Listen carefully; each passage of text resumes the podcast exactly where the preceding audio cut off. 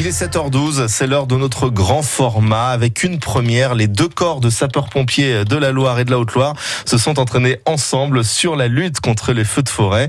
Ils se sont retrouvés euh, vendredi dernier sur le secteur de Saint-Nizier-de-Forna avec une trentaine de véhicules, près de 130 hommes et l'appui tactique d'un bombardier d'eau canadair venu de Nîmes. Yves Renaud, bonjour. Oui, bonjour, bonjour à tous. Il faut savoir que rien que dans la Loire, il y a chaque année plusieurs centaines de départs de feux de végétation. Tous ne tournent pas en feu de forêt, mais il vaut mieux se préparer. Hein. Oh, là, le scénario proposé était très élaboré, des habitations isolées à protéger, des randonneurs menacés par les flammes et un vent qui risquait d'étendre le feu bien au-delà des 5 hectares initiaux. Le lieutenant-colonel Patrick Lebouchard sera notre guide durant toute la manœuvre.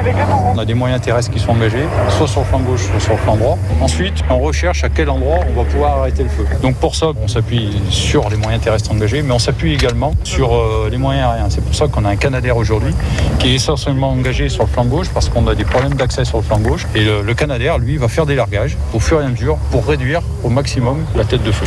Tous les camions et leurs servants sont partis pour tenter d'encercler le feu. Là, les véhicules, ils sont en train de se positionner. Au contact du front virtuel de l'incendie, les premières lances rentrent en action. Mais au niveau du hameau de la rivière, les flammes font un retour sur le groupe. L'urgence, c'est de se protéger. On est dans une position où on est en difficulté sur le terrain. Euh, Les engins sont pris euh, dans le feu. Donc euh, il existe une manœuvre qui s'appelle l'autodéfense du groupe. Vous avez vu qu'il y a le Canadair qui a largué pour venir protéger les moyens qui étaient au sol. Et il passe. Voilà, vous l'avez au-dessus. Ça ressemble ni plus ni moins au cercle formé par les chariots du Far West lorsqu'ils étaient attaqués par les Indiens, avec un petit plus technologique et un gros plus aérien. Euh, en même temps que s'il y a eu cette manœuvre, il déclenche l'autoprotection des camions, c'est-à-dire qu'il y a une réserve d'eau dans les camions et qui viennent protéger. Vous voyez qu'il y a des bus tout autour de la cabine. Et de l'auto-arrosage. C'est de l'auto-arrosage des véhicules, tout à fait, pour protéger l'engin et surtout les per- le personnel qui est à l'intérieur. Le plus gros problème à résoudre dans une intervention comme celle-là, c'est l'eau. Alors justement, Yves, au beau milieu de la forêt, on fait comment?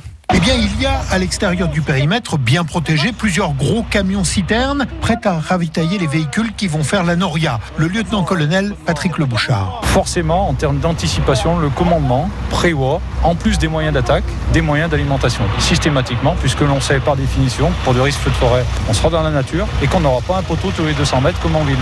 On, s'appuie bien évidemment sur les points d'eau naturels, mais euh, on a ce que l'on appelle euh, des groupes d'alimentation en eau, euh, avec des camions citernes grande capacité euh, de plus de 12 000 litres d'eau, et d'autres engins font des lauréats jusqu'au point d'eau pour qu'on ait une continuité de l'eau en fait. On imagine toujours les pompiers au contact du feu, mais avant que cela soit possible, eh bien, il faut une logistique sans faille. L'eau n'est pas le seul problème qu'il faut prendre en compte. les conditions météo, le vent, l'importance du vent, la direction du vent, le type de relief, le type de végétation, la densité de la végétation et bien évidemment, c'est la priorité, les habitations qui se trouveraient dans l'axe du feu. La fin de l'exercice approche, le feu a été concentré sur une ligne à l'orée de la forêt.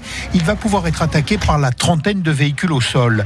L'objectif de la manœuvre est atteint. Le lieutenant-colonel Patrick Lebouchard. C'est satisfaisant, ça fait du bien à tout le monde de, de se remettre tout ça en tête et de se rappeler les, les fondamentaux euh, pour pouvoir être le plus efficace euh, possible le moment venu. Cette manœuvre feu de forêt commune entre les pompiers ligériens et altiligériens se renouvellera dans d'autres domaines, risques chimiques ou technologiques, accidents de montagne ou intervention de plongeurs sous-marins.